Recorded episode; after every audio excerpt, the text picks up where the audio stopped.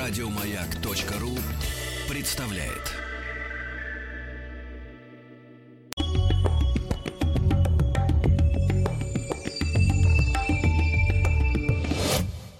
Лекториум.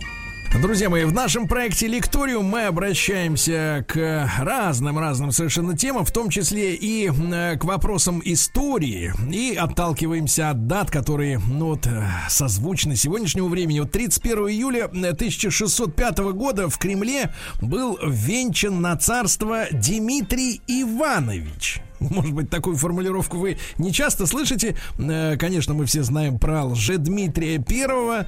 И вот э, об этом правителе России, который не один день был у власти вовсе, да, мы сегодня и хотим поговорить, по возможности разобраться. С нами на прямой связи Борис Николаевич Морозов. Борис Николаевич, доброе утро. Доброе утро. А, кандидат исторических наук, старший научный сотрудник Института славяноведения Российской Академии Наук, человек, который ученый, много потратил сил на вот исследования, в том числе и этих, так сказать, вопросов, о которых мы сегодня будем говорить. И, Борис Николаевич, конечно, тем масса у нас, да, но э, давайте вот начнем с как бы сердцевины. Э, появление лже-Дмитрия обеспечено было тем, не, не обеспечено, вернее, как бы а, один из поводов да, для его появления э, в том, что был убит э, царевич Дмитрий, да, э, вот, последний сын Ивана Грозного. И, соответственно, э, вот э, эта ситуация сама, она ведь тоже не очень, не очень хорошо исследована, изучена. Как да, вы да. ее видите? Как вы ее видите? Ну, вот действительно, э, история с царевичем Дмитрием, углическим, как его называли, Хотя, ну, все равно надо сказать, что, э, в общем-то, от шестой жены царевич был абсолютно незаконный. То есть не брак незаконный, не, не, не давали ему там, так сказать, и при жизни отца там какой-то с особой там привилегией, что он вот царевич. Но были другие наследники, потому что, ну, это вот трагедия династии, так сказать, Рюриковича, собственно, личная трагедия царя Ивана Васильевича, что погибает старший сын Иван Иванович, ну, при тоже загадочных обстоятельствах, наверное, как-то приложил Грозный к этому, значит, вот смерть э, в Александровой Слободе, остается э, Федор, не, явно не способный к самостоятельному управлению, и женатый на, на, на сестре Бориса Годунова, но бездетный. И остается вот этот, значит, углический мальчик. Вот загадка русской истории. И как, как ни странно, вот парадокс, что она даже документирована, то есть есть следственное дело, э, следственное дело, вот э, редчайшие документы 16 века, где вот э, все было допрошено, эти мальчики, которые с ним играли во дворе. Ну, я не верю вот все-таки в это убийство, значит, подосланными людьми Борисом Годуновым, но история загадочная, история загадочная, и вот, так сказать, ее такая вот к ней особое внимание, ведь там же было народное восстание. То есть вот уже с этого момента, с момента убийства, все-таки вот некий такой царевич Дмитрий стал неким символом вот, э, вот в русской истории, которая потом через там 10 лет так трагически э, отразилось, что началось смутное время. Это все Борис термин. Николаевич, да. Борис Николаевич, а вот вопрос да. важный. Вы упомянули, да. вы упомянули, что прав на престол у ребенка от шестого брака не было, а для его современников это это обстоятельство являлось камнем преткновения вот для ну дальнейшего. Вот, как ни странно, но потом уже, по-моему, особенно и не, не дискутировалось. Нет, вот сын, сын царя Ивана, хоть его там, может быть, поминали, как Пушкин писал, так он не к ночи будет помянут, все равно был вот некий, неким символом. Это уже такая, так сказать, философско-психологическая вообще вот вера в самозванничество, в доброго царя. Это вот она впервые, в общем, в русской истории тоже проявилась. Ну, в общем, это уже это было неважно, потому что Борис Годунов вот впервые, вот смутное время началось э, с прекращения династии. Вот есть разные версии, что там со смерти Ивана Грозного начинается, там или с этого голода начала 17 века, который принес вот такие социальные потрясения.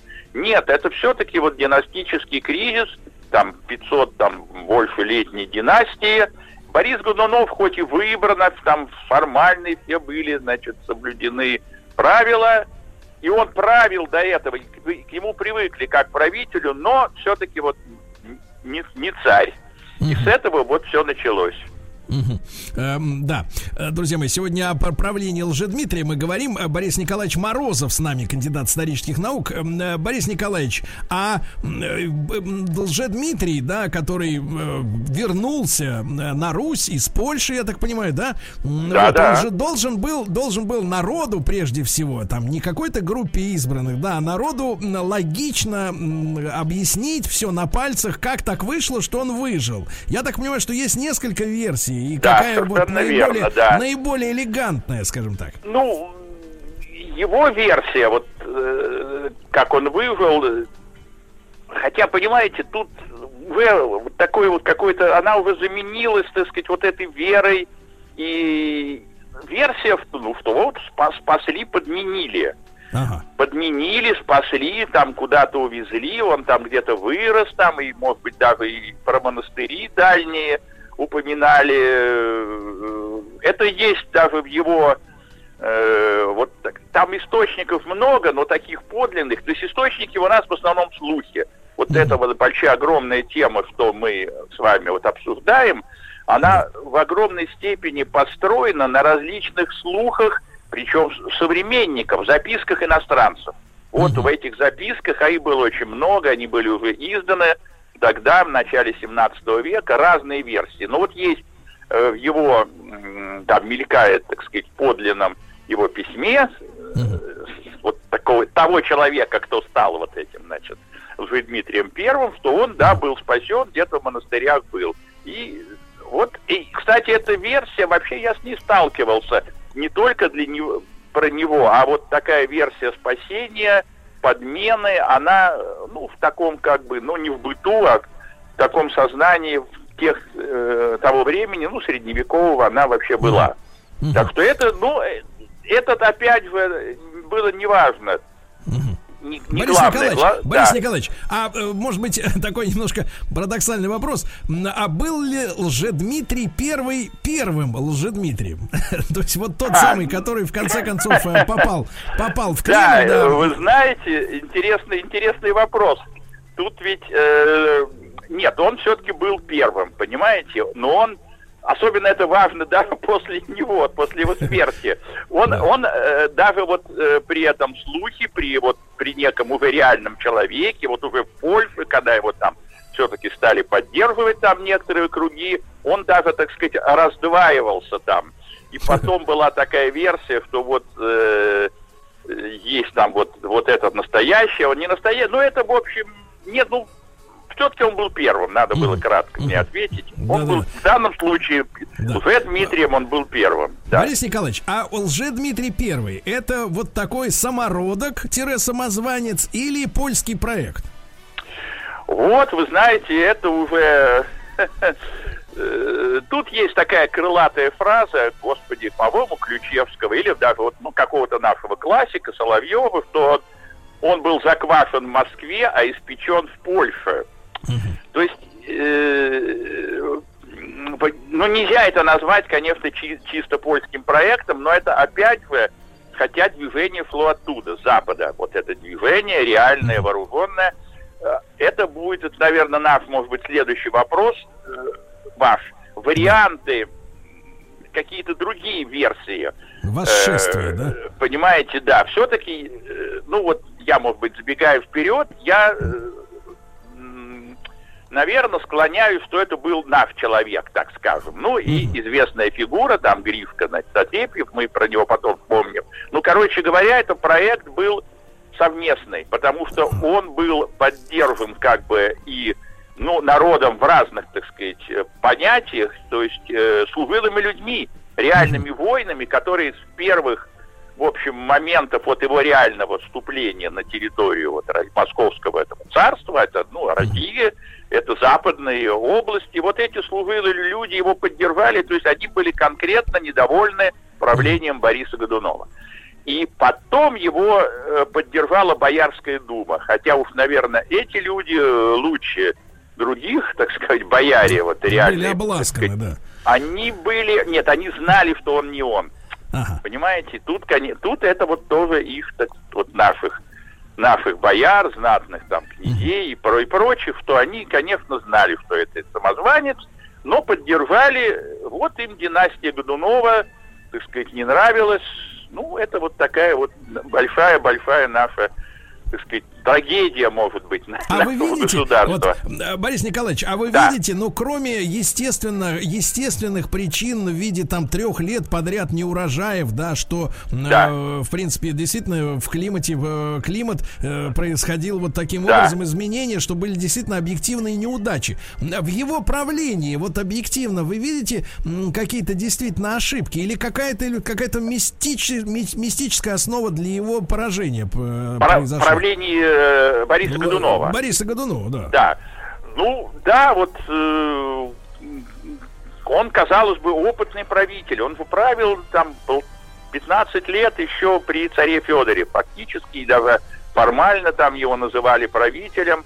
И вдруг, да, вот такая цепь неудач, хотя он старался очень много делать, и у него была такая, э, в общем-то, некая, так сказать, западническая, так сказать, тенденция, которая, в общем-то, в России, наверное, была как-то, необходима, которую вот этот Дмитрий тоже попытался, значит, проводить. Но он был очень действительно осторожный, мудрый правитель. Вот действительно невезение.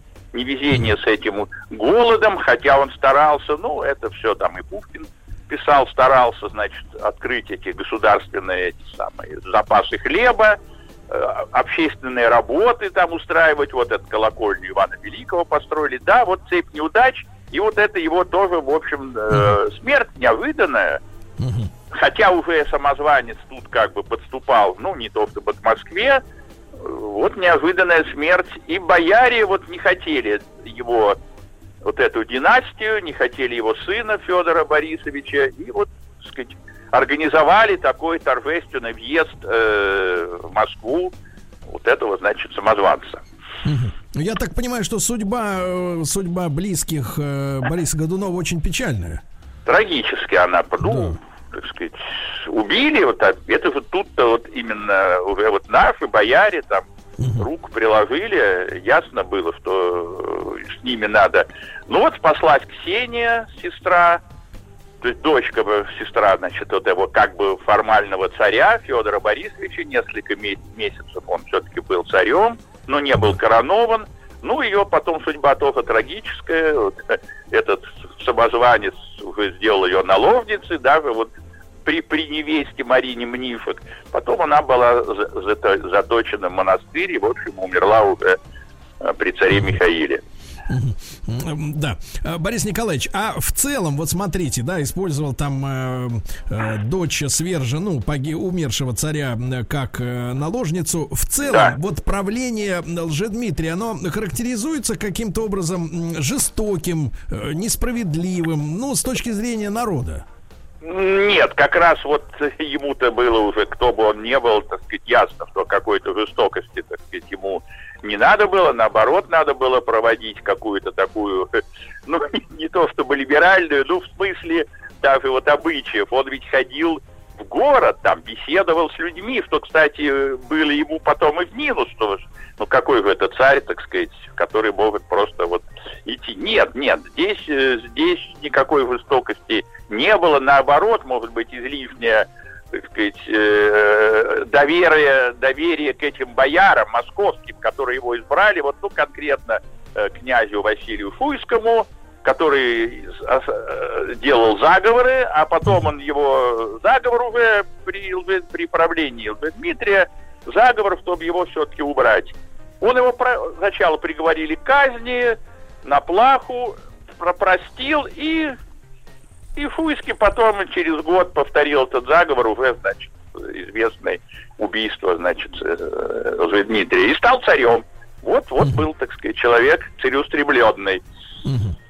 А Так были, здесь, были да. ли, были ли, Борис Николаевич, у Лжедмитрия при нем какие-нибудь польские советники? Э, Ну, условно Вот. говоря, пресс-секретарь или что-нибудь в этом Да, роде? совершенно верно. Вот был, как вы даже назвали, был этот и пресс-секретарь, э, и действительно советники, которые, конечно, были, которыми были недовольны эти бояре, но до поры до времени они все это терпели. Но главное это вот свадьба, свадьба, значит, Марины, которую он все-таки цель, целеустремленно, значит, уже Дмитрий, кто бы он ни был, значит, проводил э, вот эту идею, хотя э, ведь эти обещания, что он давал в Польфе, там, и, перейти в католичество, он же с римским папой встречался, и отдать э, там им огромные территории на юге, а этому, значит, своему будущему тестю э, Мнифоку дать там и Новгород, и Псков, он, конечно, не собирался и не мог никак, конечно, осуществить. Ну вот свадьба, да, это вот мы с вами уже прям к концу тогда его э, царствия, значит, приближаемся, да.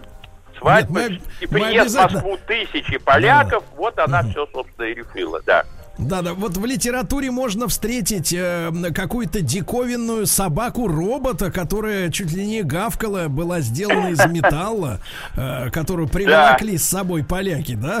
Какой-то чудо Вроде совершенно. бы, да, такие вот шутки. Э, это он, так сказать, вот в быту он, э, да, вот он хотел как-то, ну, в общем, развлечь опять же московский, сказать, московский народ, население, да. да. Был такой робот, мало того, он еще устроил э, знаете, как называли это вот... Борис это Николаевич, под... а мы да. с вами сразу после новостей середины часа, Давайте, как раз да. после робота ты... Вот. Борис Николаевич Морозов да. с нами сегодня, кандидат исторических наук. Сегодня мы говорим о правлении Лжедмитрия Первого в нашей стране.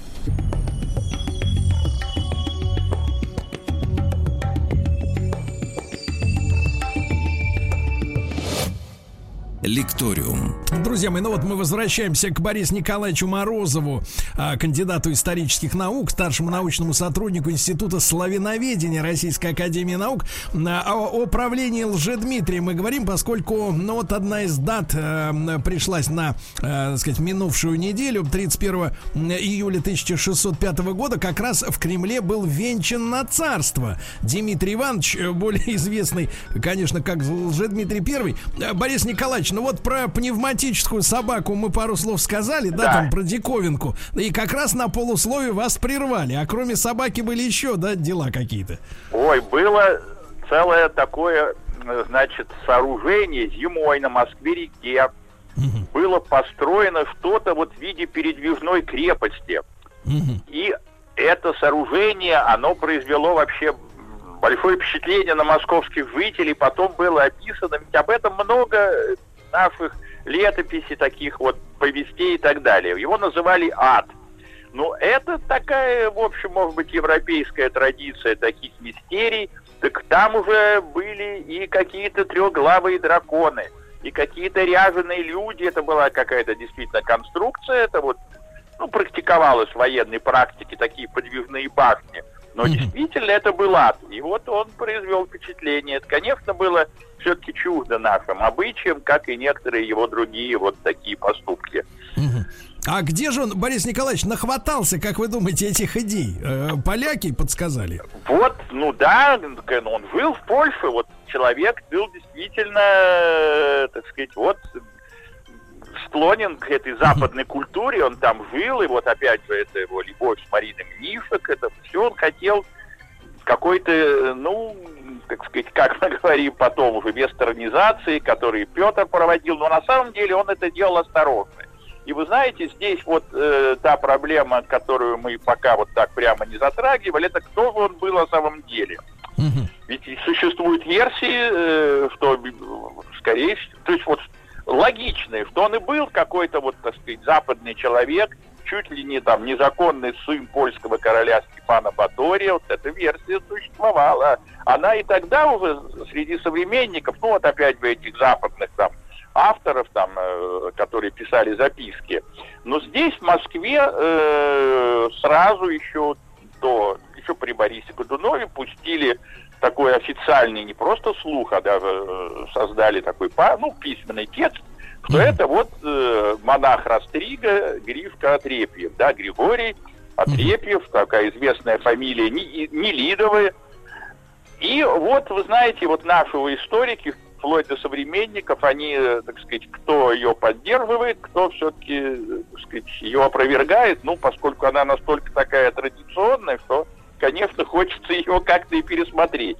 Ну, мне, мне вот просто кажется, что она возможна. Собственно, э, так и наиболее такой крупный ученый, вот нашего, ну, конца 19 и 20 века Сергей Федорович Платонов предполагал, что нет оснований предполагать, что это точно был Отрепьев, но нет и оснований, что это был не он. То есть он вполне мог быть. А это уже вот реальный, совершенно реальный человек, человек действительно очень способный, образованный, который вот э, из каких-то вот этих мелких дворян, там э, сначала служил Романовым, потом э, постригся, когда Романовы, значит, там э, попали в опалу от, от Бориса Годунова, постригся в придворном, ну, постригся он там своей Костромской там монастыре, потом жил в придворном чудовом монастыре и был секретарем патриарха.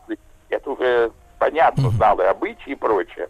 Но тут вот это противоречие с некоторыми его вот уже поступками, если он действительно, Григорий Отрепьев, стал вот э, русским царем.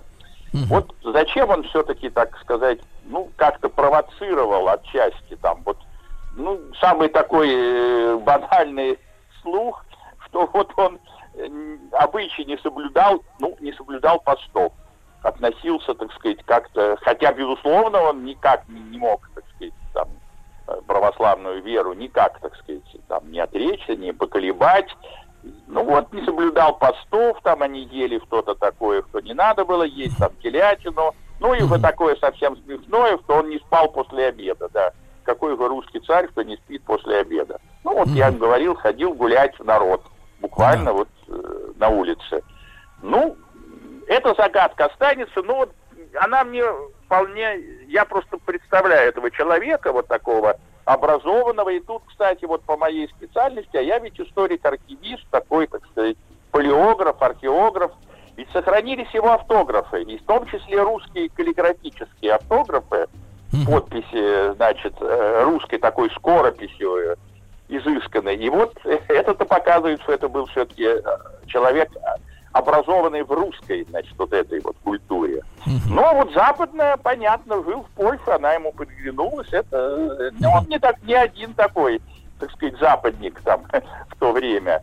Да-да-да. Борис Николаевич, а вопрос о том, что, э, понятное дело, не было фотографий в то время, да, и сравнить, э, в общем-то, невозможно. Но что говорили очевидцы, и в частности, э, так сказать, родственники, да, родственники убиенного Дмитрия. То есть, ну, насколько... Вот родственница тут была, собственно, главная одна, это мать.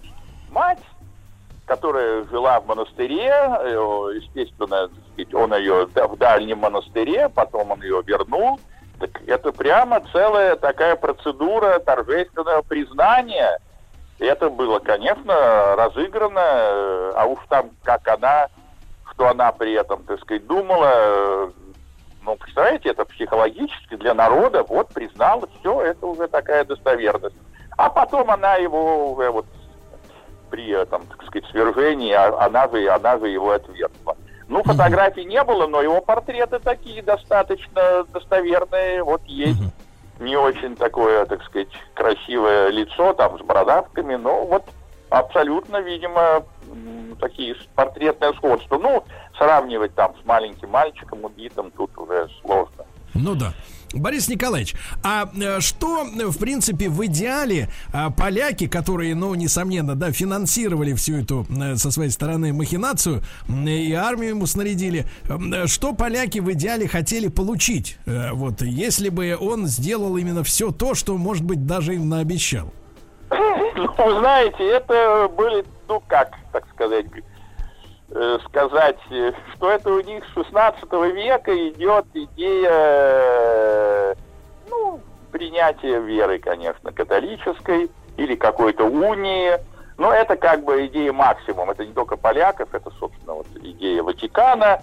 Э, ну, они хотели, понимаете, здесь, э, вот, может быть, мы не будем никак преувеличивать, вот им сказали, что они снарядили армию. Нет, король его формально, хотя он с ним встречался и знал, что это будет вот такая важная, так сказать, для, для короля польского внешнеполитическая, так сказать, вот процедура безусловного какого-то ослабления врага, в общем. Войны шли у нас 200 лет, это с Речью Посполитой, с Великим княжеством Литовским, это одно и то же было в унии.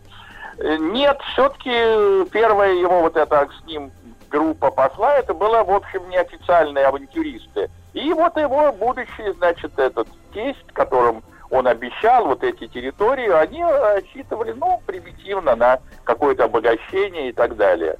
Что все-таки какой-то... Это уже потом, понимаете, после его смерти, уже когда был уже Дмитрий II, и началась там его и вся вот эта, так сказать, э, страшное смутное время, гражданская война и действительно интервенция польская, это уже потом. Сначала э, они немножко скептически относились, собственно, то и произошло его свержение.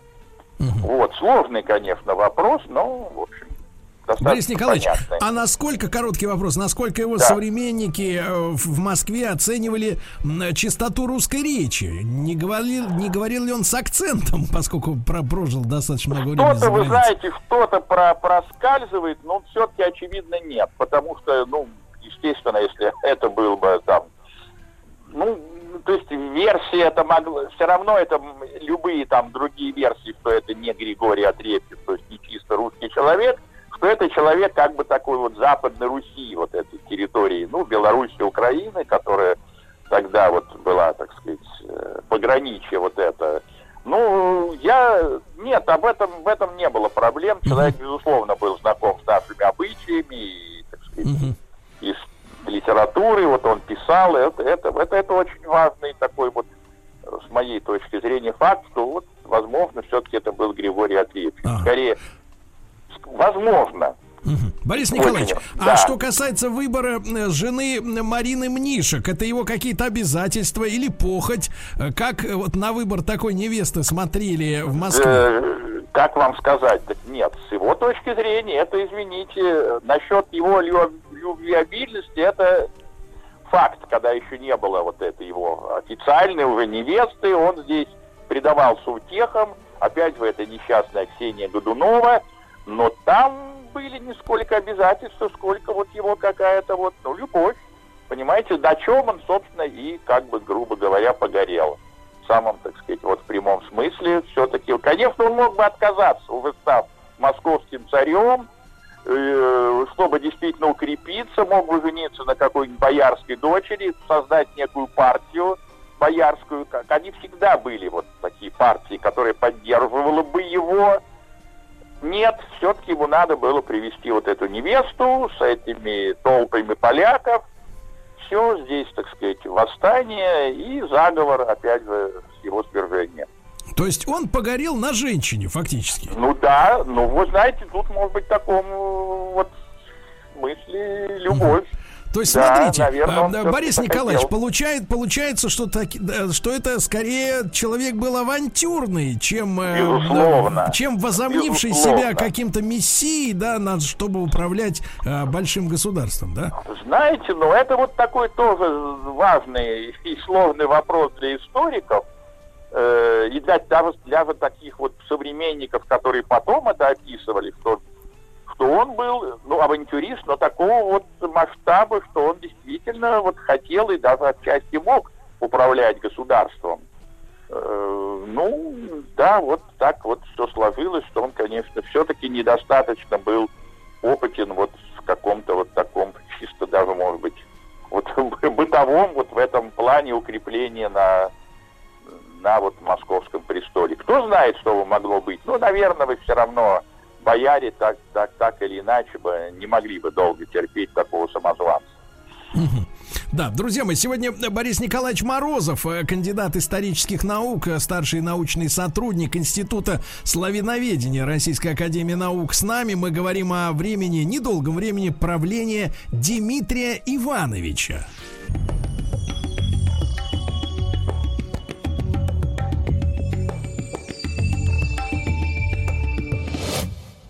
Лекториум. С Борисом Николаевичем Морозовым, э, кандидатом исторических наук, мы продолжаем разговор о Лжедмитрии Первом. Э, Борис Николаевич, ну вот смотрите, 31 июля был коронован, да, на Московское царство, а в мае да. следующего уже погиб, года не прошло, да? да И да. успел ли он за это время для народа нашего русского сделать что-нибудь хорошее? Ну, кроме, кроме попсы и серии там «Поехал в троллейбусе да. с народом общаться».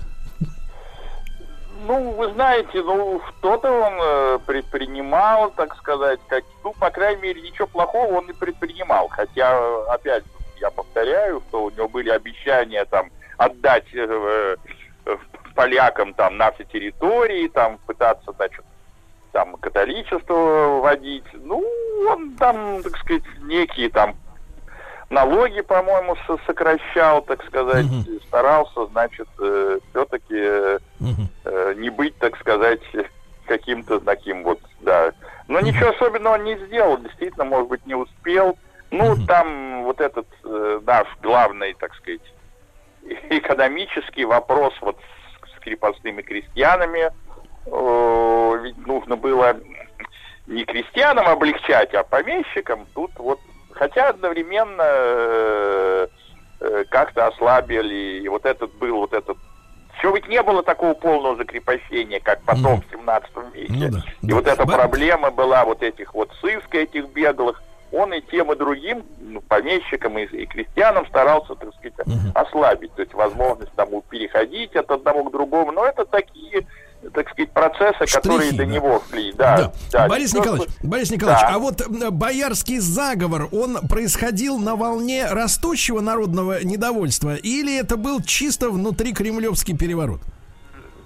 Конечно, это был чисто кремлевский, так сказать, но они очень ловко этим воспользовались, но тут нельзя было не воспользоваться, потому что заговор был, и тот Василий Фуйский, которого он один раз простил, который сам, видимо, так сказать, в душе и, собственно, и стал потом царем, он вот, э, естественно, и другие, может быть, уже, ну, знаете, явно, они-то понимали, что самозванец. Ну, как-то вот надоел он им, видимо.